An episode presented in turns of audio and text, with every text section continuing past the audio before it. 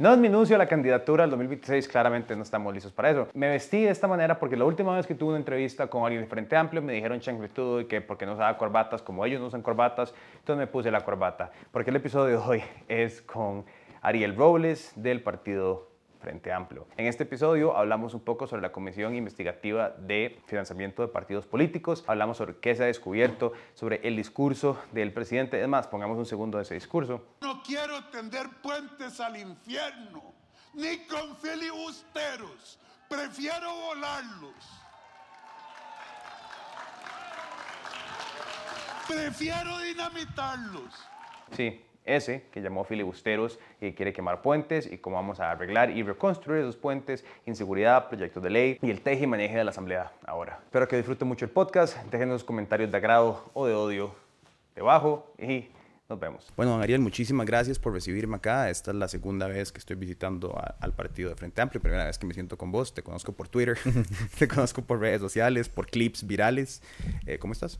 Pura vida, ¿no? Más bien muchas gracias por el espacio. En realidad nosotros y nosotras lo seguimos. Entonces es como como Tuanis, digamos, el poder tener el espacio acá es emocionante, pienso yo, más para nosotros que, posiblemente para ustedes. Bueno, no, siempre, siempre es bonito estar por acá en la asamblea. Ahora, como decíamos, los viernes es un buen día, es un poco tranquilo, no camina por todos lados, se siente como muy tranquilo el espacio, más tranquilo lo que uno ve como en tele. Los viernes no viene, eh, bueno, prácticamente es como el apocalipsis zombie, ¿verdad? No, no viene mucha gente a la asamblea, entonces es un buen día como para venir y leer y eh, estudiar. Claro. Sí, entonces es un día más calmado, por dicha. Pura vida. Vieras que vacilón, porque en mi experiencia, bueno, la última vez yo le dije esto a Jonathan y lo he, lo he externalizado con mucha gente que ha hablado sobre ese podcast y como sobre el Frente Amplio últimamente, y es, hay un comentario que creo que se está viviendo mucho en el país, em, que es, puedo no ser simpatizante al 100% de las posturas del Frente Amplio, sin embargo, la representación en el Congreso me hace sentir representado. O sea, más allá de que la política me represente 100%, la labor del Congreso está siendo representativa de muchas personas en el país. Y creo que lo ideal sería como que no tuviera como un frente amplio por cada fracción ideológica, digamos, por cada... Pero, ¿cómo...? Y me imagino que lo has visto también vos en redes sociales, ese comentario, la gente está como entusiasmada de ver a alguien que representa los valores de específicamente el partido que representan, digamos, los valores ideológicos. ¿Cómo, ¿Por qué crees vos que la fracción de Frente Amplio se diferencia a veces un poco en la labor de la Asamblea, vos como diputado trabajando? Y además creo que marcando un poco el paso hacia un poco los comentarios que sobresalen más. O sea, la gente habla mucho de lo que vos decís. Eh, ¿Por qué crees que se da eso? Bueno, yo, yo creo que uno tiene como varias impresiones, varias teorías, todas eh, sujetas al error. ¿verdad? Que yo creo que eso es lo primero que, que al menos a mi criterio uno debería venir a aportarle a la política, que es lo primero es decir que la gente que está en política no es, no es perfecta, o sea, nadie de las personas que estamos acá somos perfectas, que no somos los todos ni las personas que sabemos todos, sino que es gente que viene de lo común, ¿verdad? Y que, y que de lo común trae todas sus variables entonces yo creo que es muy importante que de esa posición, que tiene que ser, me, parece a mí, una posición muy dialógica, muy humilde, conociendo sus, sus errores y sus aciertos, pues pararse y, y, decir y hablar en la política en un micrófono, yo creo que hay que hacerlo con esa responsabilidad siempre. Y me parece que eh, es casi una herencia generacional el intentar hacer política desde ahí, ¿verdad? Una política diferenciándonos con lo que nos ha antecedido y que a la larga y yo personalmente, ya a mis 31 años, nunca me sentí identificado y por eso, y por eso fue que decidimos participar. Yo creo que el Frente Amplio ha tenido una, una ventaja, me parece a mí, en términos eh, de, de, discusión, de debate y, y, de, y de cómo incidir en la práctica política dentro de la Asamblea Legislativa. Yo creo que la primera es que es una fracción de seis, pero que ninguna de las seis personas llegó aquí con un interés individual. Mm. Eh, no llegó un cacique o, una cacica, ¿verdad? Diciendo, eh, yo quiero ser candidata a la presidencia o candidato a la presidencia desde el día uno y tengo que mover a mi fracción para que, para que lo sea. O sea, el Frente Amplio llegó teniendo muy claro eh, que es una fracción de seis, que somos seis personas, que las seis nos vamos a aportar, que las seis nos vamos a abrazar ante muchas diferencias con una asamblea que ideológicamente puede estar en un escenario muy diferente al nuestro y que eh, lograr eh, avanzar como proyecto político con nuestras ideas y con nuestro pensamiento pasa por entendernos como un colectivo y como un liderazgo más colectivo. Yo creo que eso sí que ha sido una ventaja porque muchas de las fracciones traían como esa figurona, ¿verdad? De la persona que, que, que, es la que capta la atención, que le gustan los micrófonos, que le gusta la televisión, eh, que dice esto pensando en el cálculo político para dentro de cuatro años ya ahora tres, ser candidato o candidata a algo. Creo, creo que eso como que un poco fricciona, ¿verdad? Las, la, la, forma en que pueden operar dentro de la Asamblea Legislativa y eso fue una limitante. Y lo otro que me parece importante es que el Frente Amplio sí que tenía claro, digamos, a pesar de que éramos personas con relativa menos edad que el resto, eh, sí teníamos claro o sea, que veníamos a la Asamblea Legislativa, eh, qué cosas creemos que hay que defender y qué cosas hay que defenderlas no por cálculo político, sino simplemente por principios y, y también ideales. Entonces eso, eso es oportuno. Además que uno suma, ¿verdad? Y yo siempre lo he dicho y, lo digo a cualquier persona, no en la política, en la vida. Yo creo que uno siempre es mejor ser subestimado que sobrevalorado, ¿verdad?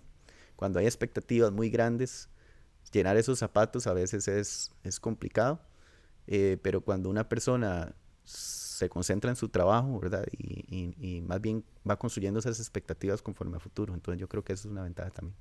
Me interesa, eso es una, me acabo de acordar que hace rato quería preguntarle a alguien de Frente Amplio, que tengo acá, entonces me parece apropiado.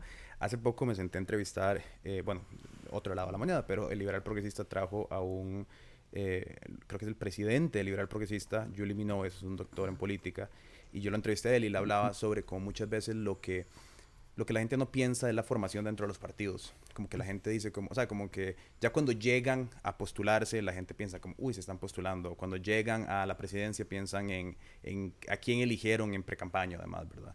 Pero creo que muy pocas veces se piensa en qué sucede en los partidos políticos adentro, ¿verdad? Regionalmente, quién está. Ahora hablaba de que a usted te tocó militar en el Frente Amplio, por eso, por dicha, no tenías que preocuparte mucho sobre el tema de la corbata em, y, y este tipo de cosas, ¿verdad? Pero ¿Qué formación hay dentro del partido para traer a los diputados a la mesa? Porque me parece que, como decís vos, hay, hay seis personas, las seis se sienten muy individualmente calificadas para defender sus posiciones desde sus intereses hasta personales, porque cada uno tiene un fuerte, digo personales en el sentido como que vos tenés un fuerte que tal vez Sofía tiene diferente, Jonathan tiene diferente, Priscila tiene diferente, ¿verdad? Son como diferentes fuertes.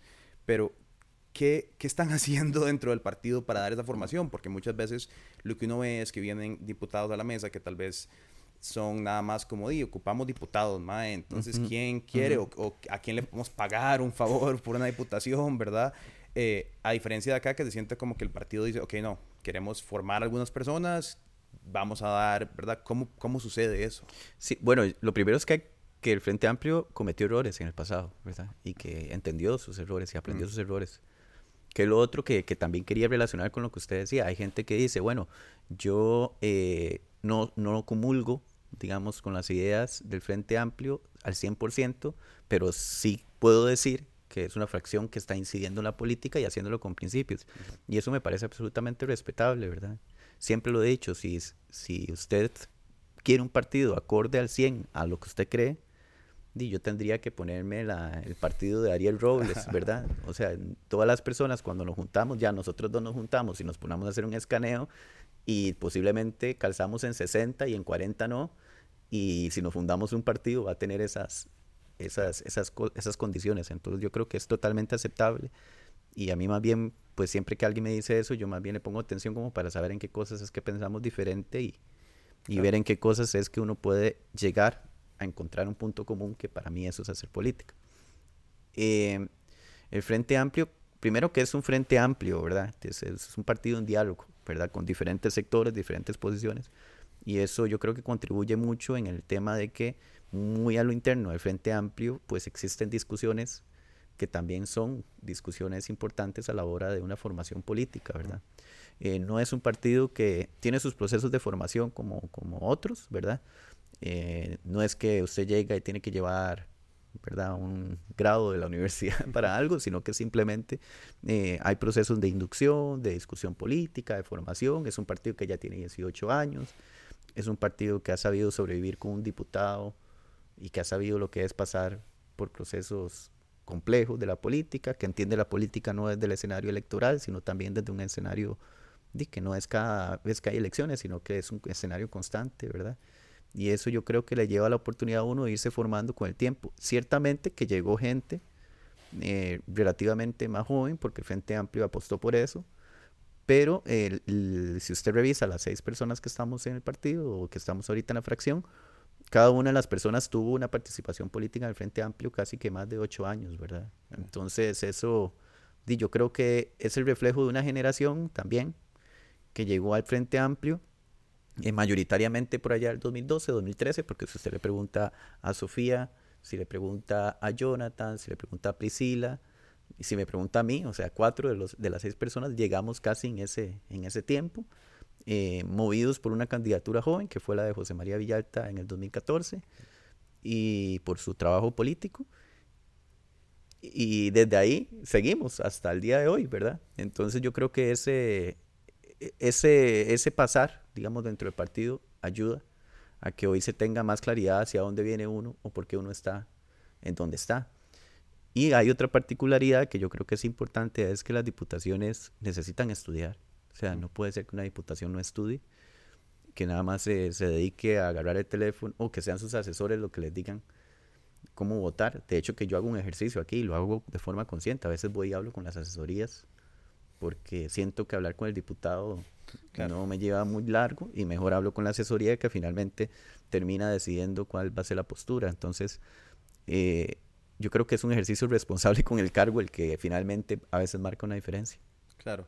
Sí, es, es, eso es importantísimo porque, no sé, mucha gente no sabe que creo que la gente se imagina como que el diputado es el, la figura unipersonal de su, de su silla, pero realmente hay un montón de personas y creo que hay, hay como un presupuesto que se puede utilizar hasta cierto punto y muchas veces los diputados terminan siendo boquillas para intereses o de sus, esos mismos asesores que le dicen qué hacer y eso es importante. O sea, y creo que, como decís, creo que ahí se empieza a marcar una diferencia. A mí, a mí eso me ha gustado mucho en lo personal y, y, como te digo, o sea, no, no se trata como de decir como, ah, ma, yo estoy 100% de acuerdo con todo, pero me parece más fácil digerir una decisión en la cual estoy en contra si puedo pensar como en, ok, por lo menos viene de un lado que está respetando los valores de la gente que votó, al fin de cuentas, por esas seis sillas, y al final día es el brete de ustedes, ¿no? O sea, respetar ese, ese, ese, voto. Sí, yo creo que esa sí era una tarea, digamos, ¿verdad? Lo primero es decir que el Frente Amplio eh, no es solo José María Villalta, ¿verdad?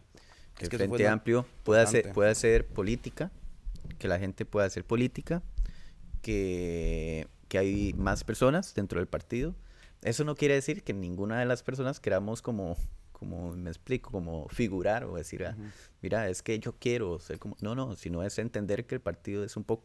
Hay una estructura de partido y, que, y también decir que es un partido con una vocación de gobernar algún día este país, mm. ¿verdad? Y para decir que es, tiene esa vocación para gobernar, evidentemente tiene que trascender de un partido con solo una figura política de peso o dos, ¿verdad? Entre el José María y Patricia, por decir algo. Entonces yo creo que, que, eso es importante. Ese fue el, como el primer reto, ¿verdad? De la fracción, que era como decir, cómo lograr que a un año no se esté diciendo qué falta hace José María eh, y yo creo que eso es algo de lo que tal vez se ha logrado, que, que, que hoy eh, ese sector que le votó al Frente Amplio y también un sector progresista de nuestro país, que tal vez no le votó al Frente Amplio, que incluso votó en otras banderas porque dijo, uy, bueno, no, en este momento indecisión, eh, porque hubo un momento así para mucha gente, que, que, que incluso se fue en dos partidos, creo yo, que eran totalmente diametralmente opuestos ideológicamente eh, pero que representaban esa vocería más de derechos humanos y otras cosas que, que, nos, que nos parecen fundamentales,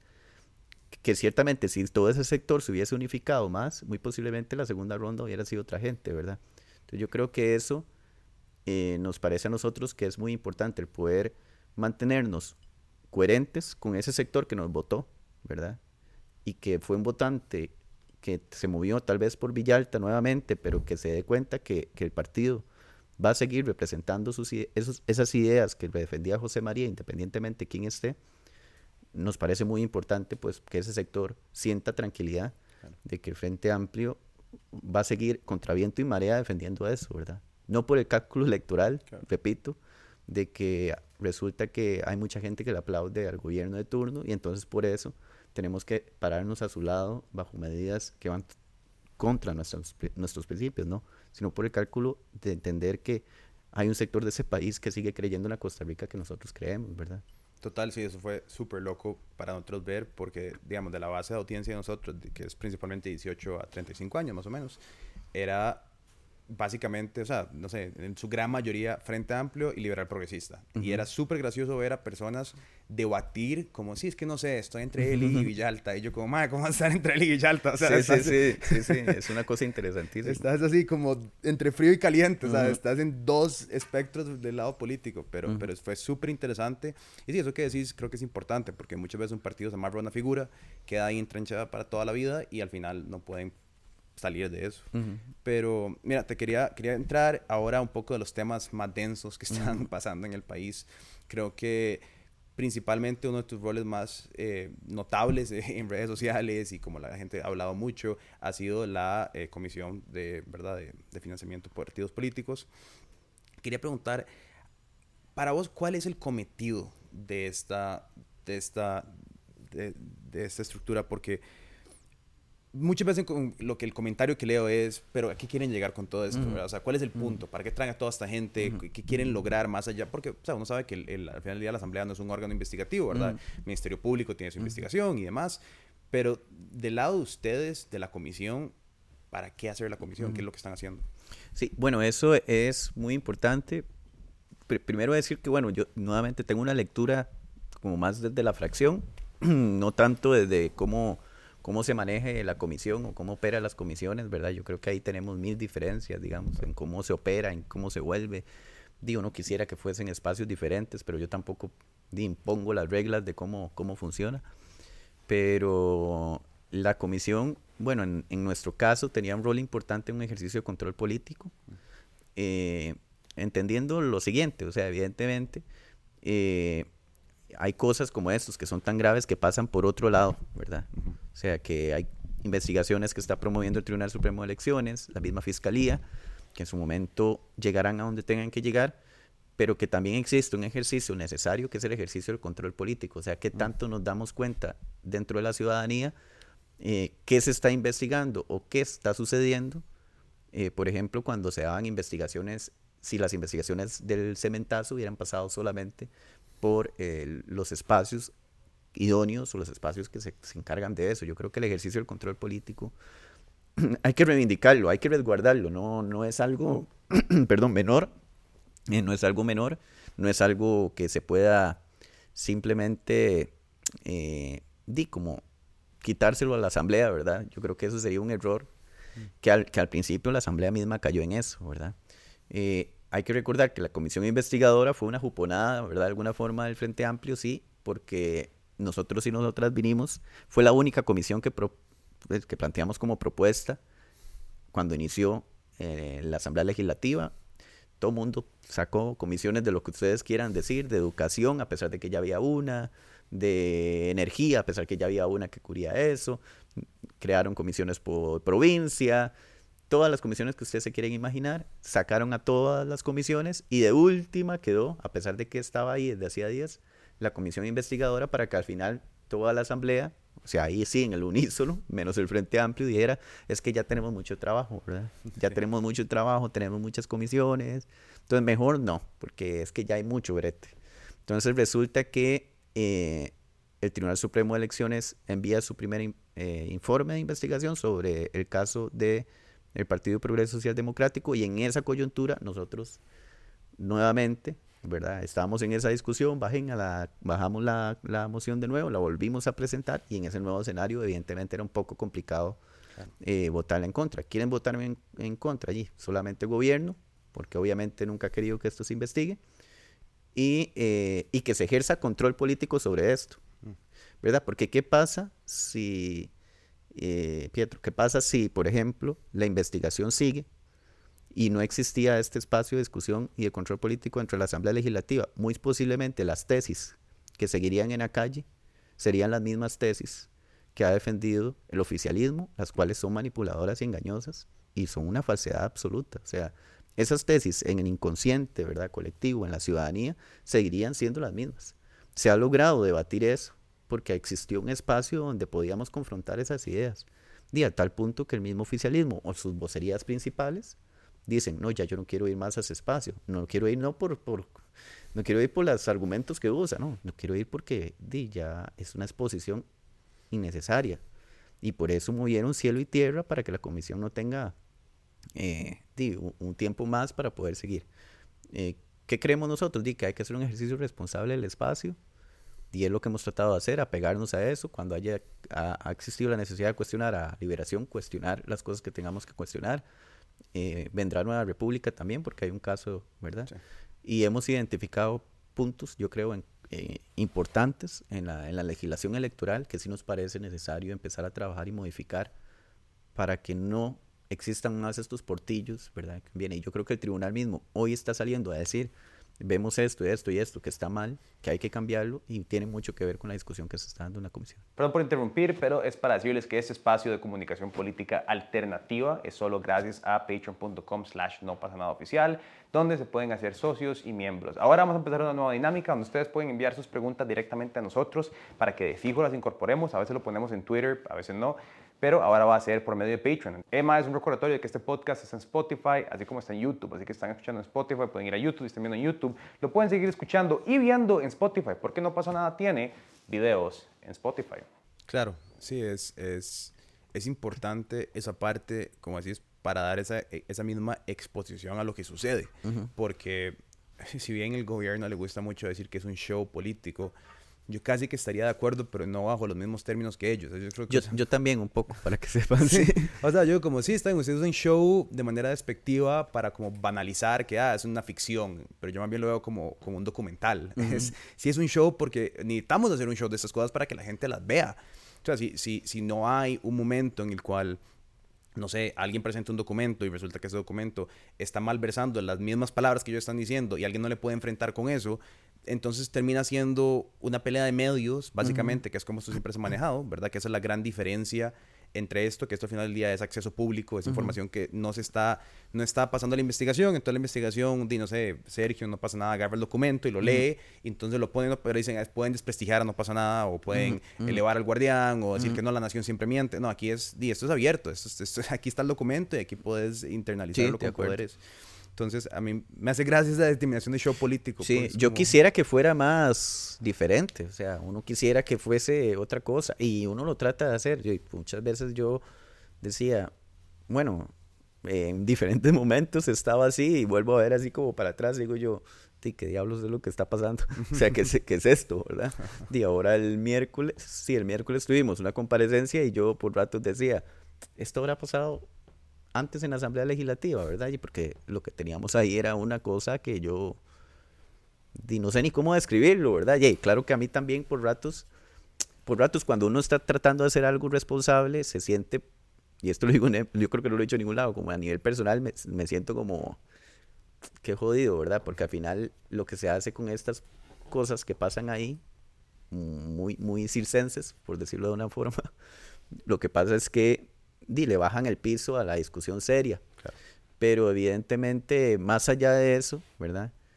Eh, ya y yo le, cuando defendí esta, esta, que se formara esta comisión, la segunda vez, digamos, que lo defendimos en el plenario, eh, una cosa que les decía es que imagínense ustedes que cómo sería para el Ejecutivo seguir sin que se discutan estas cosas. O sea, que cómo sería para don Rodrigo Chávez hoy seguir sin que hubiese existido esta comisión. O para doña Pilar Cisneros, que es, que es una imagen consagrada en la ciudadanía, en la ciudadanía costarricense, di, no hubiera existido esa comisión. Sería muy cómodo, digamos, para un ejecutivo. Y no hablemos de este, de turno. Eche para atrás todas las comisiones investigadoras que han existido en el país, eh, por poner un caso, el, cementazo o las investigaciones que se abren para el diamante o para cochinilla y demás eh, Panama Papers en su momento, que cómo sería, digamos, para un gobierno de turno que no me abran comisiones investigadoras en la Asamblea Legislativa. Yo creo que, que eso es una valoración que hay que hacer y que vuelve a veces necesario un espacio que tal vez no somos el más fanáticos y los más fanáticos de estar ahí o las más fanáticas, pero que, que es un ejercicio necesario. Sí pensamos siempre desde un principio que la categoría de comisión investigadora le dado una relevancia en la discusión política importante. Yo creo que eso es lo que, dentro de todo, los males y las cosas bonitas y lo feo y lo que ha pasado, eh, es algo de lo que me parece que sí se logró cumplir con el objetivo, que era que tuviera un fin. Claro. Sí, no, comparto. Creo que, en gran medida, creo que muchas veces lo que se a lo que se oponen eh, personas que están afines al, al, al, gobierno, turno y lo que sea, es como, pero es que ¿por qué solo le dan pelota a esto? Y es como, bueno, porque esto es lo que está pasando hoy. E, e, es, imposible retroactivamente y es a cargar por todo lo que no se hizo antes. Yo estoy de acuerdo.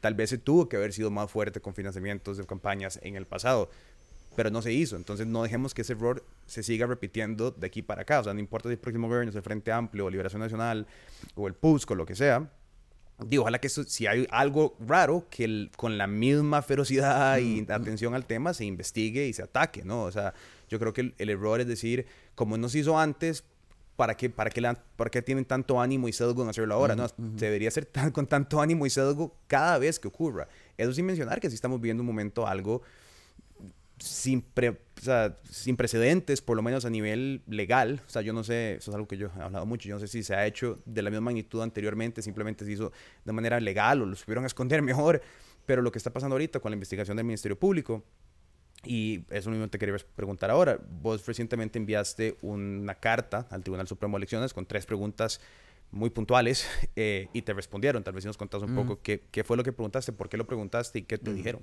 Bueno, evidentemente eh, había, hay una tesis del Ejecutivo, ¿verdad?, que se ha planteado, en la cual yo nunca he estado de acuerdo desde el inicio, que es que eh, hay que recordar que, digamos, que este fideicomiso irregular que realizó el Partido de Progreso Social Democrático, que está bajo investigación y que lo realizó y lo manejó la cúpula de la cúpula ya no del partido, de nuestro país, porque son quienes nos están gobernando. Entonces, quien manejó esa cúpula, eh, ese fideicomiso eh, inicia pues como en, eh, antes de la campaña y que ellos se supone que lo cierran un día antes unos días antes de que inicie y ya don Rodrigo Chávez queda ratificado como el candidato del Partido de Progreso Social Democrático. Lo que han dicho es, bueno, como Rodrigo no estaba eh, ratificado, pues podía hacer lo que le ronque, prácticamente. O sea, e, esa es, la tesis. La tesis es, ya antes de septiembre, don Rodrigo puede hacer lo que le ronque con la plata que quien quiera. ¿verdad? Entonces imagínense ustedes si ese portillo queda abierto, que es una de las cosas que en algunas veces lo debatíamos en la comisión. Y si esa cosa queda abierta, todos los partidos podrían decir, yo ratifico a mi candidato hasta el filo, ¿verdad? Y antes de eso, Montese un fideicomiso que le dé plata a quien quiera, si quieren narcotraficantes, denme plata también porque ya no hay ningún problema, y yo uso ese dinero en la campaña electoral, pago anuncios de televisión, le pago a, agencias de publicidad, pago pautas en redes sociales, contrato un call center o un troll center, no sabemos. Entonces contratamos y hacemos toda esa, esa cosa y no pasa absolutamente nada porque el Tribunal Supremo de Elecciones tiene amarradas las manos para revisar las cosas de previo a eso. Entonces, como esa era la tesis, entonces un poco puntualmente, di, yo le pregunté o le preguntamos, di, dijimos, preguntémosle tres cosas muy sencillas al tribunal. Entonces, preguntémosle si de junio a septiembre, ¿verdad? Don Rodrigo Chávez como candidato tenía que apegarse a la legislación electoral o no. Y que si el tribunal, si estamos equivocados, que el tribunal nos diga, no, no, de sí, él puede hacer lo que le da la gana. Y no, y lo que el tribunal responde lo obvio, ¿verdad? Lo que sabemos, que es de este junio a septiembre, don Rodrigo Chávez, si no era candidato ratificado, era un candidato electo o era un precandidato a, a, la presidencia. O sea, ya tenía alguna de estas figuras dentro del partido. Y aparte el Partido Progreso Social Democrático tiene establecido, digamos, esas figuras. Cuando una asamblea, que fue lo que sucedió en julio, le elige a don Rodrigo, ya en ese momento él quedó como un, un candidato electo que el Tribunal Supremo de Elecciones le dijo que lo habían eh, la elección de él fue pública, que había que hacerla secreta. O sea, el, el tribunal le dijo corrija la forma, no el fondo. O sea, que don Rodrigo a partir de ahí se asume que ya es un candidato o mínimo un precandidato a la presidencia dentro de ese partido. Y a partir de eso el tribunal lo señala puntual y dice, tiene que apegarse a todo el código electoral y toda la legislación electoral del país todas las finanzas de julio a septiembre, don Rodrigo, tenían que pasar por la tesorería del partido y si quería hacer un fideicomiso, tenía que legitimarlo bajo el procedimiento que tiene establecido el Tribunal Supremo de Elecciones. ¿Sucedió eso? No, no sucedió. Entonces, eh, yo, ahí es donde yo digo, si quieren seguir, ahí es donde uno se da cuenta, eh, Pietro, y yo pienso que es importante señalarlo. Cuando a alguien se le hacen estas observaciones, se le ponen los papeles en la mesa y le dicen, lo que usted está diciendo no es real, hay dos caminos. Uno, rectificar y decir, si yo soy una persona decente, con principios, decir, ética, y diría yo en la política, rectifico porque uno puede rectificar y decir, ok, tienen razón. O sea, lo que he estado diciendo, me parece que esto lo contradice completamente y yo sí creo que, que, que, que sí deberíamos dejar entonces que esto se revise bien porque sí podría haber algo irregular. O simplemente no sumarme a eso y dedicarme a la manipulación y seguir repitiendo lo mismo que he venido diciendo, que evidentemente está equivocado. Claro. Sí, creo que es, es algo preocupante porque, bueno, igual las, las, determinaciones del Ministerio Público serán las del Ministerio Público y tomará tiempo. Con, con, el caso de Nueva República, que fueron como cinco años que duraron en hacer una sentencia lo que sea. Pero cuando se trata de este quiebre, nosotros entrevistamos a Gustavo, ay, se me olvidó el nombre, Gustavo, del Tribunal Supremo, un, del Supremo, Tribunal Supremo de Elecciones, en la pre-campaña.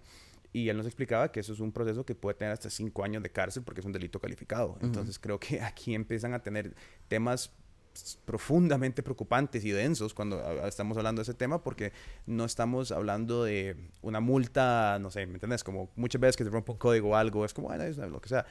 Esto es serio. Y, y, las determinaciones que sucedan a partir de eso son serias y creo que por eso mismo es que existe esta presión fundamental en la misma estructura del Ejecutivo de decir, eso es imposible que haya pasado, porque si en efecto se cometió un delito, estamos ante una situación sin precedentes, creo yo, por lo menos eh, a ojos públicos. Como repito, no sé si eso sucedió en el pasado uh -huh. de la misma manera y simplemente no se calificó, no se enteró, nadie se dio cuenta y pasó desapercibido en los libros y la gente dirá, bueno, es que liberación, no sé, uh -huh. no sé, no, no, no sabemos porque no se hizo ese trabajo anteriormente pero ahora sí sabemos que algo así puede estar pasando. No, y que hay una cosa interesante. Bueno, la gente ha hecho señalamientos importantes. Nosotros hemos mantenido la tesis de que, por ejemplo, en la parte de liberación nacional también hay una evidente estructura paralela, por ejemplo, en el pago del, del, del salto al vacío. Salto vacío sí, claro. O sea, eso es, es evidente. O sea, lo pagó un señor que, que, conmigo se enojó en la comisión y me dijo que no sé qué en TikTok, que se llama Moisés Fackler, mm. que vino a engañarnos a la comisión y todo. Y, y pues es evidente. Y, y, lo hemos dicho en comisión, se lo hemos dicho a Liberación, se lo hemos dicho a Progreso. Si Progreso dice que el salto al vacío fue una estructura paralela, tiene que aceptar que el Fideicomiso Costa Rica Próspera fue una estructura paralela. Claro. Si Liberación dice que Costa Rica Próspera fue una estructura paralela, tiene que aceptar que el salto al vacío es una estructura paralela.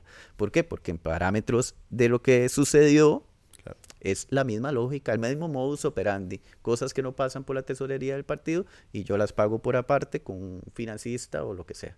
¿Qué, qué es lo complicado de esto?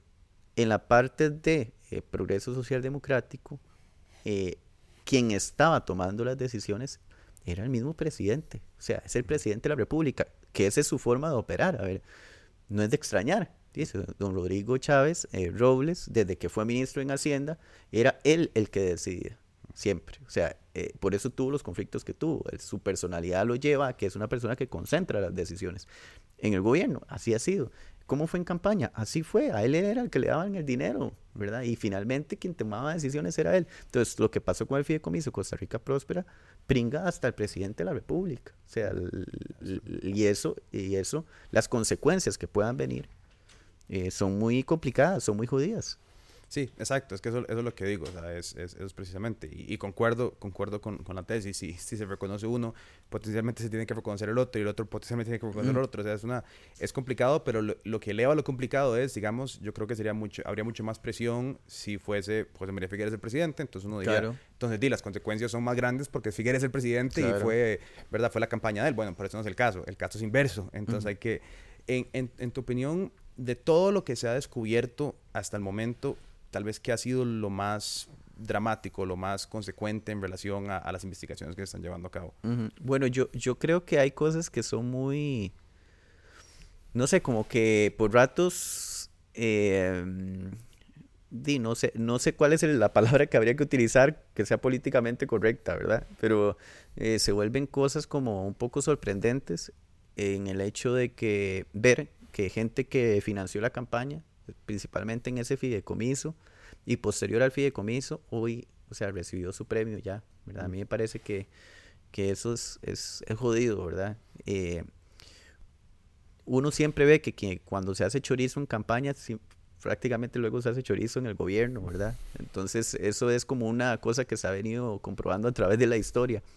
Y a mí me, me parece sorprendente, por ejemplo, ir descubriendo nombres de gente que tal vez dijo, bueno, yo puse tanto, yo puse tanto para el fideicomiso, yo compré bonos de deuda, eh, y que pusieron recursos y que después usted se los encuentra que resulta que están relacionados directamente con una decisión gubernamental o con una insistencia del gobierno de la República, ¿verdad? Y obviamente que cuando hemos venido a decir eso, eh, eso despierta ciertos odios, ¿verdad? Sí, pero a nosotros nos toca decirlo, o sea, en un rol de oposición de un partido político que señala la corrupción o lo irregular, despierte los odios que despierte, tiene que seguirlo diciendo. Y yo creo que eso es una de las cosas que más nos ha, nos ha sorprendido. Eso en el plano político, ¿verdad? Pero en el plano legislativo yo creo que hay una cosa que, que sí hay que señalar en el modelo país y es que pareciera que, que el entender de los procesos electorales fue hecho en un momento en que se tenían dos grandes partidos, ¿verdad? Y que después entraron otros partidos y ahí estaban. Pero no se hizo, o la, la legislación electoral nuestra no tiene el entendido de que, hay que surgen partidos pequeños y que hay un partido pequeño que puede llegar a ganar la presidencia de la República de un momento a otro, ¿verdad? Entonces, el Tribunal Supremo de Elecciones y la legislación electoral tiene que adaptarse a un nuevo tiempo, ¿verdad? Para poder entender esas dinámicas, porque si no, se sigue pensando que hay grandes partidos con recursos económicos y resulta que, que ya no, ¿verdad?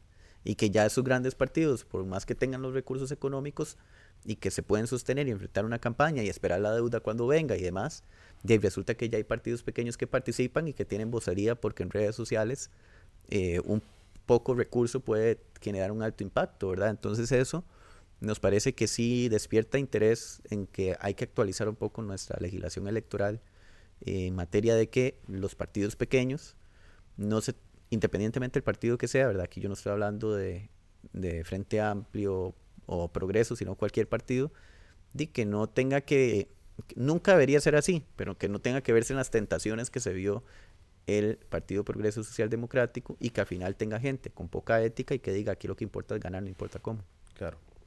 Ahora hablabas de ustedes como rol de oposición y esto recientemente se convirtió en todo un tema porque estamos hablando de que puentes, no puentes, oposición, no oposición, ¿verdad?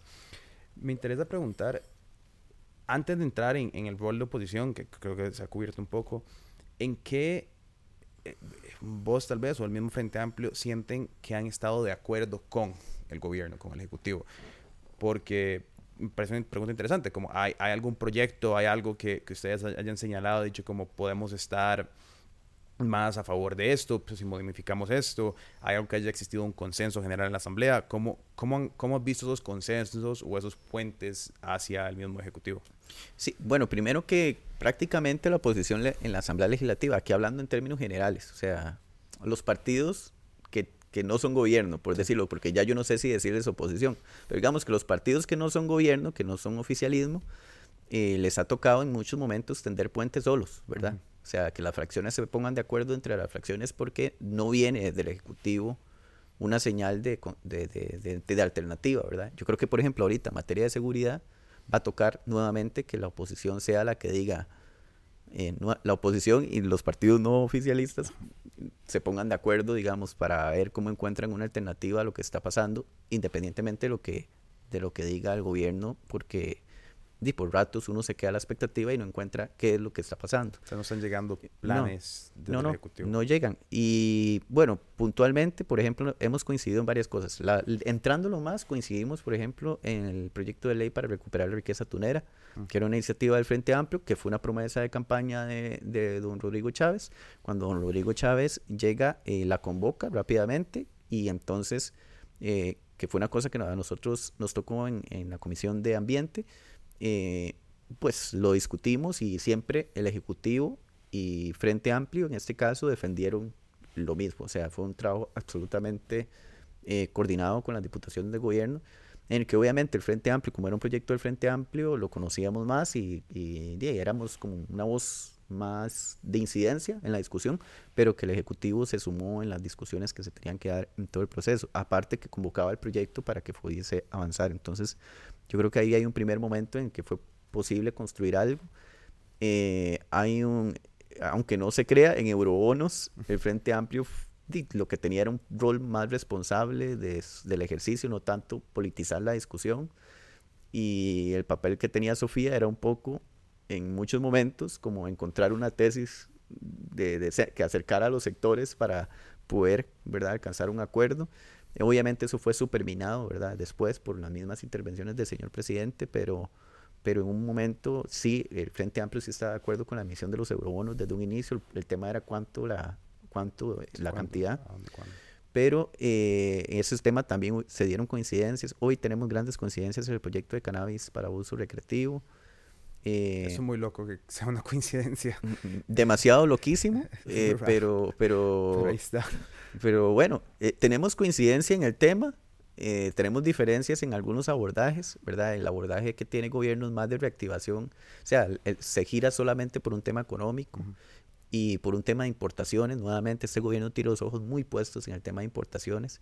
Nosotros creemos que, que si se habla de reactivación económica, habría que darle un guiño, digamos, a los sectores también del país que se pueden ver involucrados, no sé, pequeñas y medianas empresas que podrían tener licencias para esto y que deberíamos darle al menos una cuota para que lo puedan hacer. Ese es un debate que ahí tenemos. Y eh, también creemos que cualquier legislación en materia de drogas tiene que pasar primero por un enfoque de salud pública y después vendrá todo lo demás, ¿verdad? Pero no puede ser primero lo económico y después vemos a ver cómo lidiamos con la salud pública y sus impactos, ¿no? Yo creo que que ahí sí hay que hacer un abordaje responsable y que todas las personas que estamos de acuerdo con el tema del uso de las drogas, y tenemos que entender que primero es un tema de salud pública, de uso responsable, y después hablar de cómo eh, también generamos un negocio a partir de eso. Entonces, es un tema, sin embargo, que tenemos coincidencias y que estamos trabajando en un texto sustitutivo con, con el gobierno. Después tenemos coincidencias en temas como regla fiscal, que hay que revisarla en que hay que dar la discusión sobre la regla fiscal, de ver cómo lo cambiamos, algunas cosas, yo creo que ahí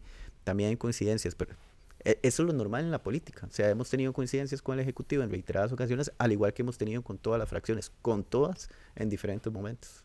Claro, sí, es que eso, eso es lo normal en la política, es, es precisamente eso, y por eso ahora me parece un poco chocante, ¿verdad? Recientemente, esta misma semana, ¿verdad? Vimos un discurso de, del presidente hablando sobre eh, filibusteros, sobre no vamos a hacer puentes, ¿Cómo se recibe eso desde la Asamblea Legislativa en donde ya hay, siento yo, me, me corregí si estoy equivocado, una, una fracturación entre los diputados del Ejecutivo, ¿verdad? Los, del oficialismo, que hasta dentro misma de la fracción parecen haber disrupciones en, en quién está dónde y quién está con quién.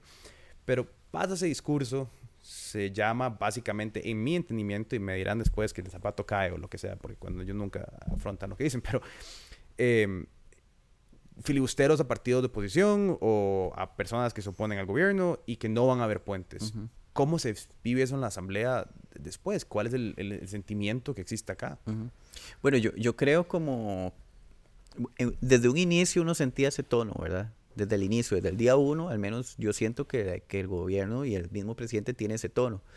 Eh, yo no, no tengo una formación profesional en la parte de comunicación, sin embargo, sí de manera muy, muy personal, porque el rol en el que estoy sí, he estado como informándome y tratando de leer mucho con temas que tienen que ver con comunicación. Y yo creo que si al gobierno se le puede dar un, es decir, algo que maneja bien es su comunicación y a quién comunica, ¿verdad? Y eso lo hace con toda una estrategia comunicativa. Posicionamiento de posverdades, eh, manejo discursivos en momentos idóneos, cómo y para qué lo hace, ¿verdad? Entonces a veces cuando iniciamos en la asamblea, un primer momento fue como que habían fracciones que piensan que el Ejecutivo hace las cosas así por, por error o porque nada más el Señor se le subió a la cabeza el enojo y entonces dice esas cosas. No, y pareciera que hay todo un... Y, yo más bien soy de la tesis de que aquí hay toda una operación comunicativa con intenciones claras, ¿verdad? De qué hacer, qué mover, qué tocar, ¿verdad? Y entonces eso me parece que que no se puede uno caer simplemente en lo que él está diciendo, sino el por qué lo está diciendo, ¿verdad? Y yo, yo sí creo que eso es como en este momento bien oportuno de analizar y que ojalá mucha gente que puede ser de este país, independientemente del color político o lo que sea, que tenga la, ojalá la posibilidad de hacer ese análisis desde ahí para saber para dónde vamos, ¿verdad? Entonces, desde un inicio, cuando, por ejemplo, eh, algunas fracciones o algunas diputaciones reaccionábamos ante esas cosas, lo primero que nos decían es como, y todo el mundo, ustedes están locos, se le van a echar encima a toda la opinión pública, ¿verdad? Eh, creo que eso ha ido cambiando, que más fracciones y más personas de la Asamblea Legislativa han venido diciendo, y sí, es que esto ya es una barbaridad, y que ya un poco más reaccionan con vehemencia. En el caso personal, eh, o al menos la fracción primero que las amenazas del presidente, ¿verdad? Como el tema de que vamos a destruir puentes. Y al final yo no sé de qué puentes está hablando porque es muy poca la comunicación que él tiene, por ejemplo, con las fracciones aquí en la Asamblea Legislativa o con las fracciones que a veces decimos que no, ¿verdad? Entonces, obviamente hay muy buena comunicación con las fracciones de que solo mueven la cabeza, como decir, Nueva República es una fracción ampliada del gobierno, es así, o sea, si hoy fueran las elecciones, no sé ni por qué lo hacen, si hoy fuesen las elecciones, muy posiblemente Nueva República saca dos diputados y el PSD saca el resto, que le quita Nueva República, ¿verdad? Entonces yo no sé ni por qué han caído en esa lógica, pero bueno, hoy, por ejemplo, cuando no estaba un Fabricio Alvarado, la jefa de fracción es doña Pilar Cisneros, o sea, es ahí es, eh, ¿cómo se puede decir? Es, e, es gente de un mismo saco. Entonces, ese es ahí supongo yo que debe haber muy buena comunicación. Supongo que debe existir muy buena comunicación de, don Rodrigo con Chávez, con Daniela Rojas del PUSC o con don Eli Feinsack de, del PLP, ¿verdad? Porque evidentemente se han acuerpado, digamos, en torno a ciertas agendas dentro de la Asamblea Legislativa. Pero con quienes le adversan, hay muy poca comunicación. Es decir, la amenaza del señor presidente en la práctica es algo que desde el día uno ha sucedido. O sea, no, no hay un buen diálogo, digamos, ahí.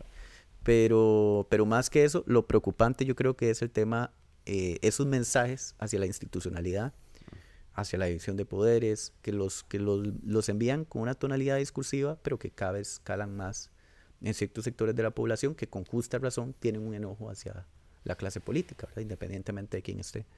Y, y esas son las preocupaciones que, que vemos. Eso y nos lleva, yo creo que más bien a un momento ahorita de, decirle al señor presidente como más bien, señor, relájese un poco, cálmese, hay problemas graves en este país. Y bueno, lo decía en el plenario esta semana también, ante esa intervención del señor presidente, y yo y lo repito aquí en este espacio, eh, en esta plataforma de ustedes, que me parece que le llega a muchísima gente joven, y yo creo que somos una generación en la que no a mí no me gusta, digamos, yo, yo creo que todas las personas tenemos en la familia un papá, un tío, un señor, especialmente hombres, que golpean la mesa y que no dejan que nadie más hable cuando se trata de un tema en el que él cree que tiene la razón. Entonces yo creo que a nadie nos gusta y sabemos que esa forma no es la forma de solucionar las cosas, que se ocupa que cuando el tío le pase el enojo, a pesar de que es no mando a uno para el carajo, yo no sé si aquí se pueden decir malas palabras, o, para la mierda, o para la mierda, ¿verdad? Que lo mandó a uno para la mierda. Después Después, eh, cuando hay un tema de fondo importante, cuando hay un tema importantísimo, usted se va donde su tío y le dice, tío, encontrémosle una solución, cuando se quitó el enojo. Entonces yo creo que ahorita con don Rodrigo, yo no tengo ningún cariño por él a nivel personal ni nada, pero sí tengo un cariño, digamos, y porque me importa, porque me impacta directamente a mí, a mi familia, a la gente que amo, a mis amigos, a mis vecinos, a mi clase social, ¿verdad? Porque yo no, no nací en, un lugar o en una cuna de oro, nací en otro lugar. Cuando hay cosas tan graves, porque a la gente de mis comunidades es a la que están matando hoy, el narcotráfico, yo creo que uno tiene que entonces, por más enojo que tenga este señor, por más que se haya volado el puente, ir a decirle, don Rodrigo, cálmese, encontremos una alternativa, o sea, hagamos algo, porque yo creo que el país lo requiere. Entonces, más que sumarnos a ese tono, me parece hoy un momento oportuno como decirle ya es suficiente, ya sé esa receta, ya no la conocemos, así no va a lograr nada.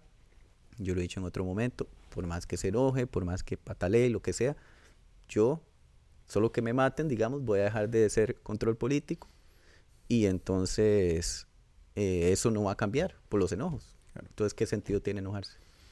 Sí, eso, eso es lo, lo próximo que te iba a preguntar, porque eso eso es lo que me parece más importante a mí, porque el gobierno no se está acabando ni cambiando mañana. Y los problemas que estamos enfrentándonos, digamos, de inseguridad ahorita es tremendo. Creo que la, la estadística que el otro día eran dos homicidios cada 24 horas o uno cada 12 horas. Eh, Cinco ayer en Limón, dos en Montes de Oca. O sea, es, o sea, es, es, yo no creo que hayamos... Yo me acuerdo del 2010 haber sido un momento como de alta me acuerdo, siempre menciono esto porque nadie se acuerda, pero había un anuncio en el pre-campaña, no tiene nada que ver, pero me hace, es un punto para como hablar de lo inseguro que era, de Otto Guevara, que era un maestro sin pantalones en una parada de bus. Y no sé si me lo soñé, pero era, lo tengo muy grabado en la memoria porque era, ese era el tema, era como me dejaron sin pantalones, ahora viene Otto a, según a solucionar todo, ¿verdad? Eh, y ese fue el tema. Y luego, y después, bueno, tuvimos a Doña Laura, que, que me parece, eh, y bueno, y las, las estadísticas lo, la defienden, logró bajar el, índice de inseguridad en su momento. Pero desde ese entonces no vivíamos un momento tan pesado de inseguridad. Eh, entonces yo digo, Mae, o sea, no, no podemos estar en un momento donde estamos pegándole gritos a filibusteros imaginarios cuando realmente tenemos crimen en el país. O sea, eh, qué estamos haciendo para presentar proyectos de ley. Al final, la Asamblea tiene que toda revisar esto eh, comprensivamente. Por supuesto que el problema es que, creo yo, cuando uno está como el dueño de la razón y uno piensa que uno va a poder presentar el proyecto que va a servir para que ocupas puentes, pues uno tiene el proyecto perfecto en la bolsa guardado para el momento en el que venga. Sin embargo, y eso es imposible, así no pasa, así no funciona la vida. Entonces, espero y concuerdo con vos que no importa qué tan grave sean las convulsiones que suceden de vez en cuando, que se pueda rescatar y que se pueda decir, ok, no, está bien, nos enojamos, lo que sea, exacto, como una discusión de familia. Eh, alguien dijo que era el Frente Amplio una familia y se enojó el tío y lo que sea. Eh, sentémonos otra vez en la mesa y hablemos de qué vamos a hacer, o sea, cómo vamos a, a, a lograr esos proyectos, porque, como bien decís, hay muchos temas y eso no es el único, la educación continúa siendo rezagada, continúa siendo un problema gravísimo en el país. Entonces, esa era la otra. ¿Cómo le bajamos la temperatura un poquito a lo que está pasando, verdad? Que es complicadísimo, como hablábamos ahora temprano, porque estamos en una encrucijada a donde el Ejecutivo se encuentra contra la pared en temas legales complicados, entonces ahí ya la temperatura va subiendo. Entonces como que estamos en un momento muy convulso político y, y no sé cómo bajarle la temperatura, ¿me entiendes? O sea, no, no, no veo, más bien me preocupa que ante una situación a donde, no sé, eh, salga una revelación de un caso jurídico pesado o salga, la temperatura suba mm. más, ¿verdad? A donde la popularidad baja por alguna razón común, la temperatura suba más y pasemos a, un gobierno de inacción porque entramos en un, ahí sí, como en un tipo de, especie de circo para rescatar posturas, ¿me entiendes? O sea, no sé, mm. creo que a mí lo que me da miedo es que esto se quiebre muy rápidamente. Y, Totalmente, yo creo que es un miedo válido. ¿Verdad? Y es un miedo que, tenemos todas las personas, ¿verdad? El, el que puede pasar mañana, incluso, ¿verdad? En, menos, en medio de este calor, ¿y qué, qué ideas surgen, ¿verdad? Yo creo que eso es una cosa que a mí me preocupa en materia de seguridad, ¿verdad? Que, que surja, por, porque yo veo que se han fortalecido algunos discursos de el corte buqueliano, ¿verdad? Por decir algo. de excepción, por ejemplo. Ni con regímenes de excepción, ni demás, que, que, que aquí no lo lograrán porque no tienen todavía la posibilidad política de hacerlo. Eh, pero es caldo de cultivo, digamos, lo que está sucediendo para ese tipo de cosas. Y eso de, hay, que, hay que verlo, o sea, no, no, hay que valorarlo dentro de toda la discusión que, que, tengamos y que debemos tener. Eh, yo sí creo que, por ejemplo, muy posiblemente, y se lo decía, desde una mirada, desde un análisis de la comunicación del gobierno, eh, empírico totalmente, ¿verdad? Yo, yo sí creo que, por ejemplo, la tonalidad que usó el presidente esta semana, muy posiblemente va en torno a que ellos sí tienen todo un análisis estadístico, hacen sus propias encuestas, mm. eh, saben que, y como lo vivimos mucha gente, yo en Semana Santa fui a mi comunidad o a mi casa, hablé con mi familia, hablé con los vecinos, hablé con el pulpero, hablé con la gente, y es evidente que, que la lectura sobre el gobierno de don Rodrigo no es la misma de hace algunos meses, ¿verdad? Ya la gente empieza a decir mucho dream ring y nada de helados, ¿verdad? Entonces, eso, yo sí creo que don Rodrigo tiene mediciones y, sabe que eso está pasando, ¿verdad? Y, está enfrentando un momento difícil. O sea, hay un momento en la que eh, inseguridad es un tema, eh, la economía es una situación, la educación es una situación. No son solamente cosas de un problema de un gobierno, no es problema solamente don Rodrigo Chávez que ahorita está ahí. Eso es como que venía un toro bravo y usted se montó en el toro bravo, ¿verdad? Entonces cuando usted estaba en la, en la manga, ¿verdad? Ahí con el toro, está, está montado, pero cuando lo sueltan, ese toro pega brincos como el mala crianza o no sé, yo no sé si todavía está vivo el mala crianza, pero bueno, pega brincos y brincos y esa vara lo bota usted. Entonces, don Rodrigo está ahí subido, pero el toro estaba bravo desde hacía tiempo. Entonces, eh, lo que quiero decir es que este país tiene problemas estructurales de una política económica y una política estructural que no ha funcionado. Y que no ha funcionado no en Costa Rica, en ningún lado de Latinoamérica y casi que en el mundo. Entonces, si esa política eh, que se ha movido o que se ha estructurado no ha servido, ¿cuál es el mayor problema que yo veo ahorita en el gobierno de Rodrigo Chávez? Que no va hacia una dirección diferente, que está acentuando esa política, mm. ¿verdad? Entonces, ciertamente cuando él dice, es que a mí me, yo heredé de un montón de problemas, tiene razón. El problema es que su receta es la misma que heredó esos problemas. Entonces estamos hablando de, de la inseguridad por un tema estructural, que estamos hablando de que, eh, eh, que el recorte a programas sociales, que son muy importantes, es un tema estructural. El desempleo es estructural también. Entonces, la educación es estructural. Entonces, ese tipo de cosas que son problemas que heredó, lo que pasa es que yo no veo que haya claridad en el Ejecutivo de lo que está pasando y entonces eso puede provocar algunas desesperaciones. Y eso nos lleva a que tenga un discurso como el que tuvo y que bajo una lectura política podría ser desesperación, pero una lectura comunicativa también podría ser di, con la expectativa de que aquí se paren cuatro que cinco y empecemos a darle entrar en el mismo juego y que mañana la noticia sea presidente hablándole fuerte a, a un maecillo que nadie conoce que se llama Ariel o que me explico. Eso, eso se podría volver esa tonalidad en la que él con su tono fuerte se ve muy bonito porque ha creado un imaginario en el que cualquier partido de, oposición es eh, un filibustero. Eh, y bueno, enfatiza mucho con el Frente Amplio porque sabe que el Frente Amplio es reactivo, o sea que el mm. Frente Amplio va a responder. Entonces eso le ayuda comunicacionalmente a que se esté hablando de eso y que no estemos hablando de lo, de lo que está pasando en Limón, de lo que está pasando aquí en la gran área metropolitana, que es un tema grave y que tiene que ver con inseguridad, y que tiene que ver también con el costo de la vida, porque la gente no solo la mata el narco, también la mata el hambre, ¿verdad? Y la pobreza. Entonces yo creo que eso eh, son los temas graves que debemos hablar y la fracción sí tiene claro como que, que las posturas del señor van a seguir en aumento y el ejecutivo y que es tan evidente eso porque como todo opera en conjunto, ¿verdad? Lo que dicen los troles lo dicen ciertos influencers eh, de TikTok, o TikTokers, ¿verdad? Alguna gente de TikTokers que curiosamente trabaja también en medios de comunicación, de estos que están recibiendo dinero de pauta publicitaria.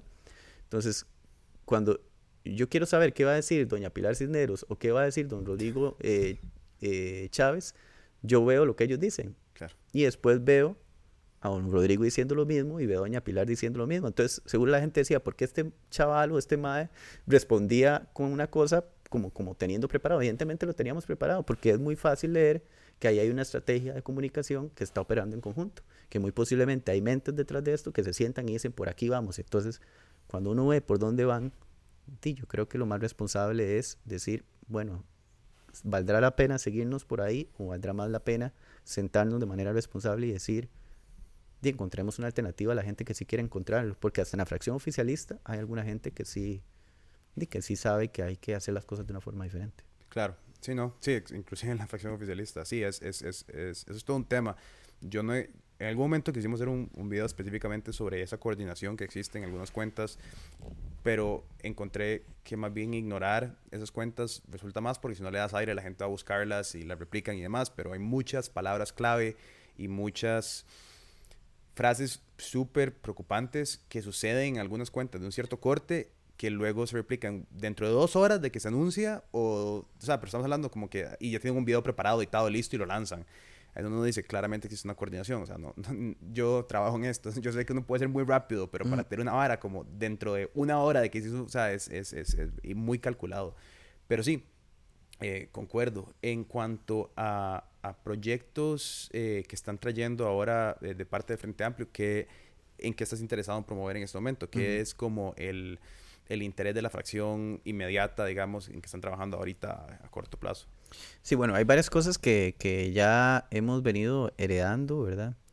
Y que nos parecen muy importantes. Hay algunos proyectos que, se, que estaban presentados, pero hay otros que esta fracción ya ha venido presentando, que, que ha logrado presentar yo creo que bastantes iniciativas como para ir promoviendo una discusión y otros que están como ahí en el horno, que ahorita pues, le puedo adelantar un poco como para que se sepa.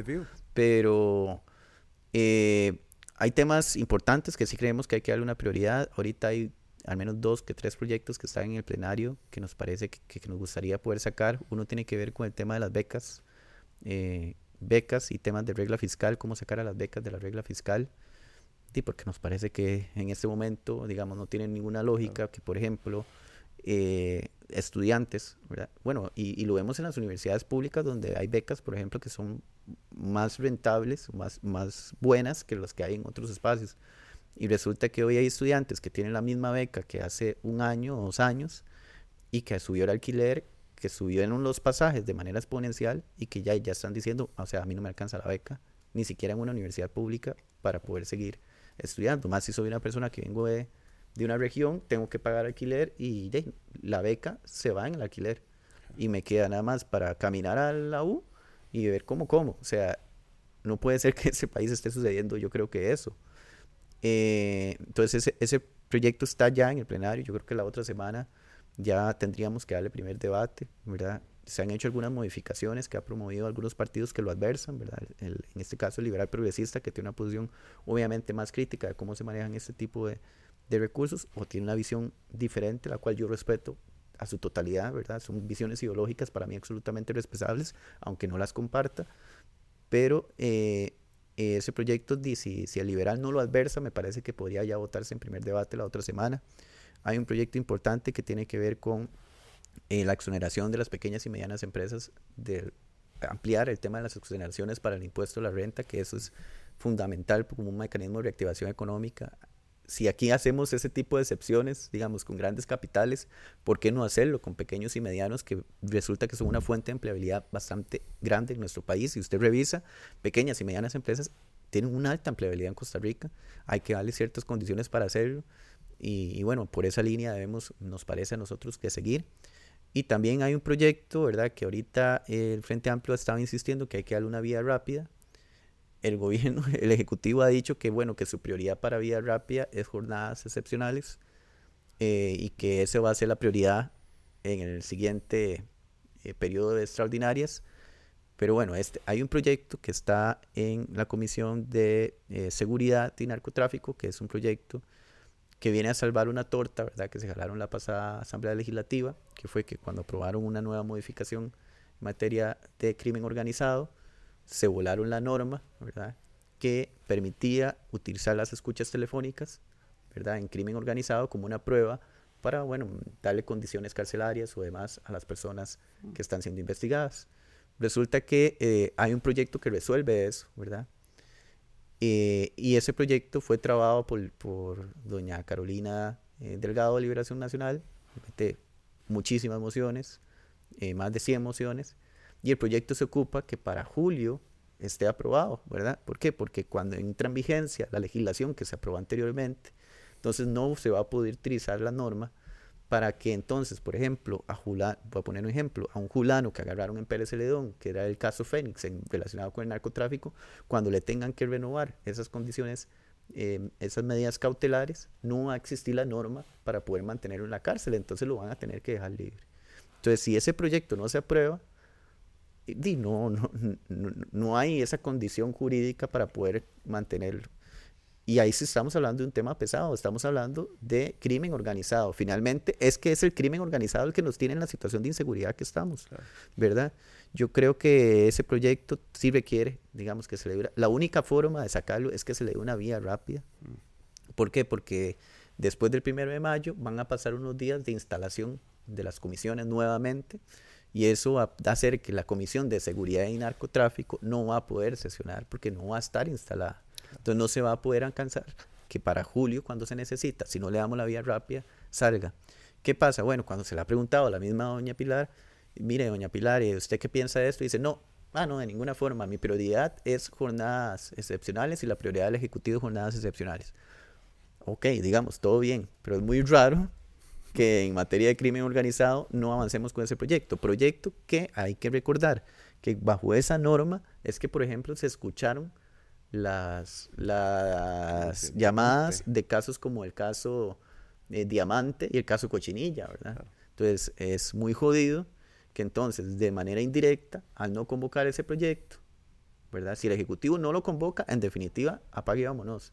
Lo que estarían es beneficiando directamente al narcotráfico, gente que fue, eh, que está en condiciones por casos de corrupción, como el caso Diamante o Cochinilla, y también gente que está incriminada por casos de pornografía infantil y demás, que también se ha utilizado para, para eso. Entonces, y nos parece un poco jodido, ¿verdad? Y yo creo que es oportuno. Hay otras iniciativas que estamos trabajando, estamos trabajando un tema de, regulación de cobros para eh, créditos de universidades eh, privadas.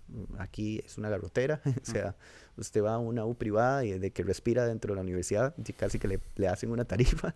Entonces, esa es una preocupación que tenemos desde el inicio, pero nos ha tomado tiempo como encontrarle por dónde. Entonces, estamos como trabajando en eso, estamos trabajando también en tema de una, de una prohibición, un resguardo eh, de límite en cuanto a la fumigación aérea de monocultivos dentro de las comunidades. Hay comunidades en este país que están en medio de monocultivo, digamos de piña, pasa un avión, fumiga todo y pasa y fumiga la comunidad. Niños que van para la escuela les cae toda la fumigación encima. Entonces estamos trabajando en un proyecto que posiblemente lo sacaríamos la otra semana para prohibir esto. Y también estamos trabajando en un proyecto para eh, eh, lograr que se exonere del pago de la tarifa del autobús a estudiantes que son becados universitarios, tanto de privadas como públicas, ¿verdad? entendiendo que eh, encontrar un estamos trabajando un modelo en el que se pueda, digamos, que el empresario no pierda estos recursos y que también el estudiante tenga la posibilidad de trasladarse de su casa a la U y estar exonerado un poco ese pago eh, de la tarifa, porque evidentemente en, este en medio de esta crisis económica resulta que es una de las cosas que está agravando más la situación de estudiantes universitarios, entonces nos parece que es importante. El, unas, unas últimas rápidas. Ahorita Rodrigo Arias anunció su intención por rescindir su cargo como presidente de la Asamblea. ¿Qué, qué opinas de esto? Bueno, la fracción no tiene un acuerdo sobre la candidatura de don Rodrigo. Eh, mm, todo apunta a que tiene los votos, ¿verdad? Yo, yo creo que eso tiene todas las posibilidades. Eh, a pesar de que la fracción pues, no ha tomado un acuerdo sobre esto, el Frente Amplio siempre lo que ha hecho es plantear ideas, proyectos. El Frente Amplio nunca ha tenido un interés por, eh, puestos de ningún tipo, ni en la, el directorio, ni en las comisiones. Usted ve, bueno, primero que el Frente Amplio no fue parte del acuerdo del primero de mayo anterior, porque justamente tiene esta dificultad de negociación, ¿verdad? Porque cuando usted llega a yo llego a negociar con usted, le digo, a usted le voy a dar la presidencia y usted me da los votos, es muy fácil negociar, pero cuando nos tenemos que poner a negociar sobre las ideas, si usted me dice, yo estoy de acuerdo con esto, pero con esto no, es más más complejo establecer una negociación de esa forma. Entonces el Frente Amplio históricamente ha sido muy difícil negociar con él porque se basa en, una agenda programática, ¿verdad? Eh, entonces el Frente va a seguir con esa tradición, o sea, nos vamos a sentar y vamos a decir, esta nuestra, ya, ya la tenemos acordada, pero se va a hacer pública hasta la otra semana. Esta es nuestra agenda de proyectos, esto es lo que nosotros creemos que se debe discutir, es por aquí que creemos que debemos avanzar y debemos dar prioridad en materia económica, en materia de seguridad y demás. Eh, y a partir de ahí, pues estamos dispuestos a negociar o a conversar sobre el tema de los votos para una posible elección del directorio. Todas las resto de fracciones, como saben que el Frente Amplio siempre hace eso, entonces lo que hacen es ir a negociar entre ellas y no hablar con el Frente Amplio, ¿verdad? Pero ahí se vuelve muy interesante el tema de las bisagras y las, yo no sé cómo es que han dicho, han dicho que el Frente Amplio tiene una, con liberación, una mancuerna. El tema de la mancuerna se vuelve muy interesante ¿verdad? Porque curiosamente el Frente Amplio, si uno revisa y sigue la Asamblea Legislativa, no tiene tantas votaciones en conjunto, en comisiones, con liberación, y entonces han utilizado esa herramienta discursiva como para hacer ver que hay una alianza evidente ahí. No, no, hay una alianza sobre ideas en algunos temas puntuales con cualquier fracción de la Asamblea, pero en temas de votos para el directorio y esas cosas, se los da más fácil el oficialismo que el Frente Amplio, ¿verdad? Y el oficialismo, de ahí está, ahí, ahí han dado pedía que, por ejemplo, eh, no se extendiera la, la, comisión investigadora de financiamiento de partidos y le, le condicionaba votos así hasta el mismo Rodrigo Arias. O sea, así es, con eso negocian, con esas cosas quieren negociar. Y evidentemente que se haya votado posiblemente ha traído sus repercusiones en esas relaciones. Pero ese tipo de cosas nos parece que, que, sí, que se valorarán de esa forma.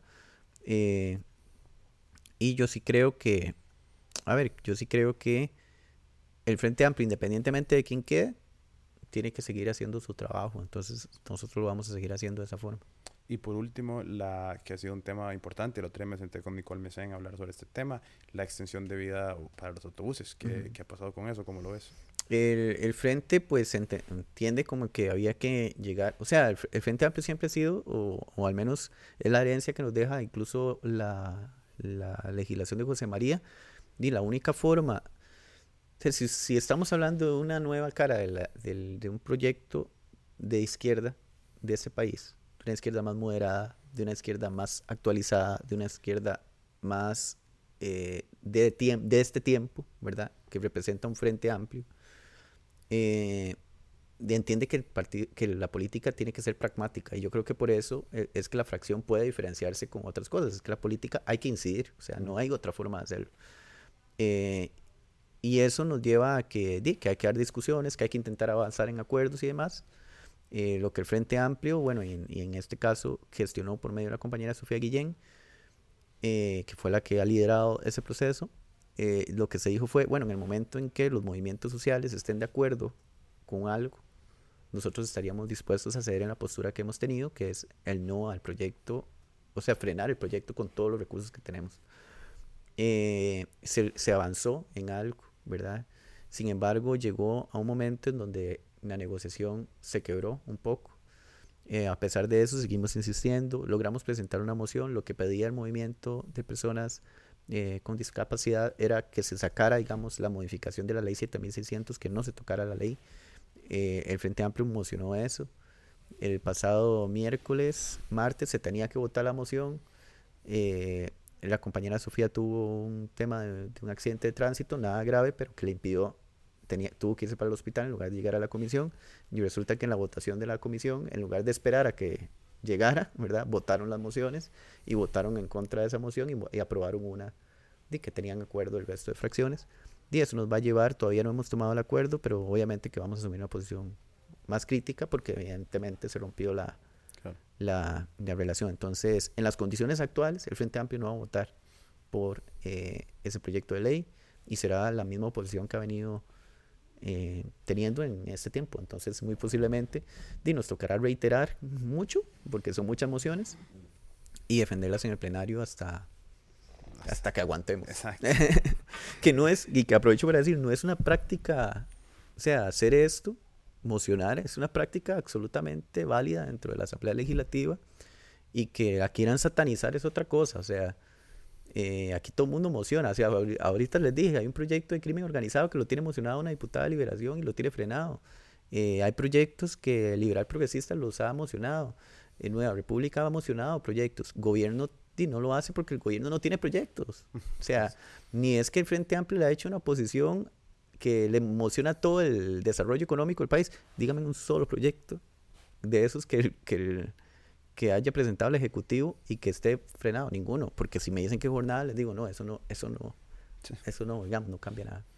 Pero sí, sí, así está la cosa. Sí, la, es interesante ese recurso porque digamos, en, en Estados Unidos, el, me hizo gracia pensar porque cuando uno escucha de filibusterismo, en Estados Unidos lo usan con esta moción, en lugar de mociones, ellos nada más hablan como por, o sea, tienen un tiempo indefinido de habla. Entonces en el Congreso de Estados Unidos pueden hablar hasta que el MAE no se baje del podio, el Congreso no puede continuar asociando. Entonces, como ellos filibusterean, uh -huh. en lugar de, de, mociones hacen eso, pero en todos los congresos del mundo hay una versión de esto que es obstruir un proyecto uh -huh. para que no pase, ¿verdad? Que es donde existe democracia. Por que ese es el tema. O sea, cuestionar eso finalmente es acabar con la democracia. Y entonces, ¿qué rayos, qué país queremos? Un país donde la gente que tiene espacios alternativos de comunicación no critique. Un país donde la gente que, que, que estamos en la oposición y ejercemos un rol de oposición no podamos criticar. Y yo no sé a qué país entonces está aspirando Costa Rica. Ese país que al que aspira no es el que yo no es el que yo creo. Y es como ahorita el, el Faro, el periódico El Faro de El Salvador se está mudando a Costa Rica operacionalmente porque no sienten seguridad legislativa ni fiscal ni jurídica de continuar haciendo su labor en El Salvador. Uh -huh. O sea, es bonito poder todavía pensar que Costa Rica sigue siendo un resguardo para eh, personas buscando asilo político o para medios de comunicación que no pueden, pero ¿qué te dice eso, verdad? Decir como, ok, no perdamos eso, o sea, no perdamos que, que todavía Costa Rica, un periódico como El Faro dice, bueno, estamos en Centroamérica, ¿para dónde nos vamos? De Nicaragua no podemos, eh, las condiciones en Guatemala no están mucho mejores, eh, bueno, ahí, vamos a Costa Rica. Sí, que es como el lugar donde pueden estar. Exacto, entonces imagínate qué bonito. Pero ahí no, no sé si quieres mencionar algo más. no, yo, yo, te agradecerles mucho por el espacio, de verdad, y por, porque es muy ameno, digamos, siempre estar, y más de gente contemporánea en nuestra, en nuestra edad. Yo creo que es muy, muy oportuno por generar estos espacios. Hay mucha gente que dice, bueno, que he visto ese mensajillo como en redes sociales o así que le ponen a uno, ay, no se cansa del ataque, no se cansa de, de que le descalifiquen. Eso, yo casi no, a mí la verdad no me inmuta eso, pero yo sí, sí creo y creo muy oportuno decirle a la gente que está haciendo este tipo de espacios que lo siga haciendo. O sea, y se lo digo, usted sígalo haciendo. Eh, es decir, yo, yo no me voy a quedar callado, en mi caso, ¿verdad? En el ejercicio que hago, no me voy a quedar callado porque no son prácticas sanas, digamos, el alejarnos de espacios por decir lo que pensamos, ¿verdad? Y que la violencia, que el, ataque, que la agresividad, eh, ese, eso que estamos viendo, ¿verdad? En espacios, especialmente redes sociales, no nos aleje de decir lo que tenemos que decir, ¿verdad? No nos aleje de decir lo que creemos, de pensar lo que pensamos, de investigar lo que investigamos, de plantear de manera responsable y, y respetuosa lo que tengamos que plantear, porque, porque no estamos haciendo nada malo. O sea, eso es finalmente lo que yo creo que hay que hacer, que no estamos haciendo nada malo y, y hay, que, hay que mantenerse. Entonces, ojalá que la gente que está en este espacio, que sé que ve este espacio y ustedes mismos, eh, ¿verdad? Que están acá y que están coordinando, eh, que sigan haciéndose brete, ¿verdad? Independiente de que critiquen a quien tengan que criticar al Frente Amplio con contundencia y que sepan que siempre vamos a defender esa posibilidad de que ustedes critiquen las cosas con contundencia a quien tengan que criticarlo. Pura vida. Sí, no, eso es un poco la idea. O sea, aquí nos hemos sentado con el Frente Amplio, con el PLP, con, con Liberación. Ahorita creo que tengo, estoy corriendo una entrevista con don Rodrigo. Eh, me encantaría sentarme con Pilar Cineros. Eh, he mandado varios correos. Pilar, por favor, responda a los correos. Eh, con el mismo presidente mandamos varios, varios ¿verdad? Mociones para ver si nos, nos, atendían. La idea no es, porque mucha gente dice que este mae es súper buena nota con esto mae, eso está partido. No, y yo me siento con todo el mundo, esa es la idea.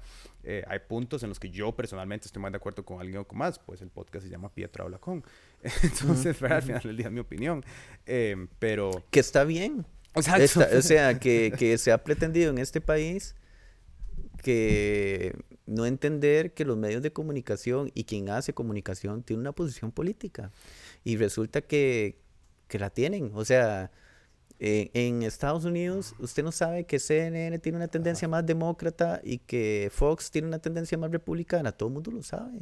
porque es grave eso. O sea, no es grave entender que hay posiciones políticas dentro de todos los medios, que usted comparte un editorial o no lo comparte, es, es, es la capacidad que yo tengo de tomar esa decisión, pero todo el mundo está bien que tenga sus posiciones y yo creo que eso es lo válido. Por no, muchísimas gracias. Una bien, hermano. Buena nota y nos vemos en el próximo episodio. Muchas gracias por haber visto este podcast con Ariel Robles, diputado del Frente Amplio. Como siempre, recuerden que pueden apoyarnos por medio de patreon.com slash no pasa nada oficial, que el podcast está en Spotify como está en YouTube y que hay merch en shop.nopasanada.com. La mejor manera de apoyarnos, si no quieren hacer nada de eso, es compartiendo este podcast con todos sus amigos, sus tíos bravos y demás personas. Les agradecemos muchísimo el tiempo. Nos vemos en el próximo episodio.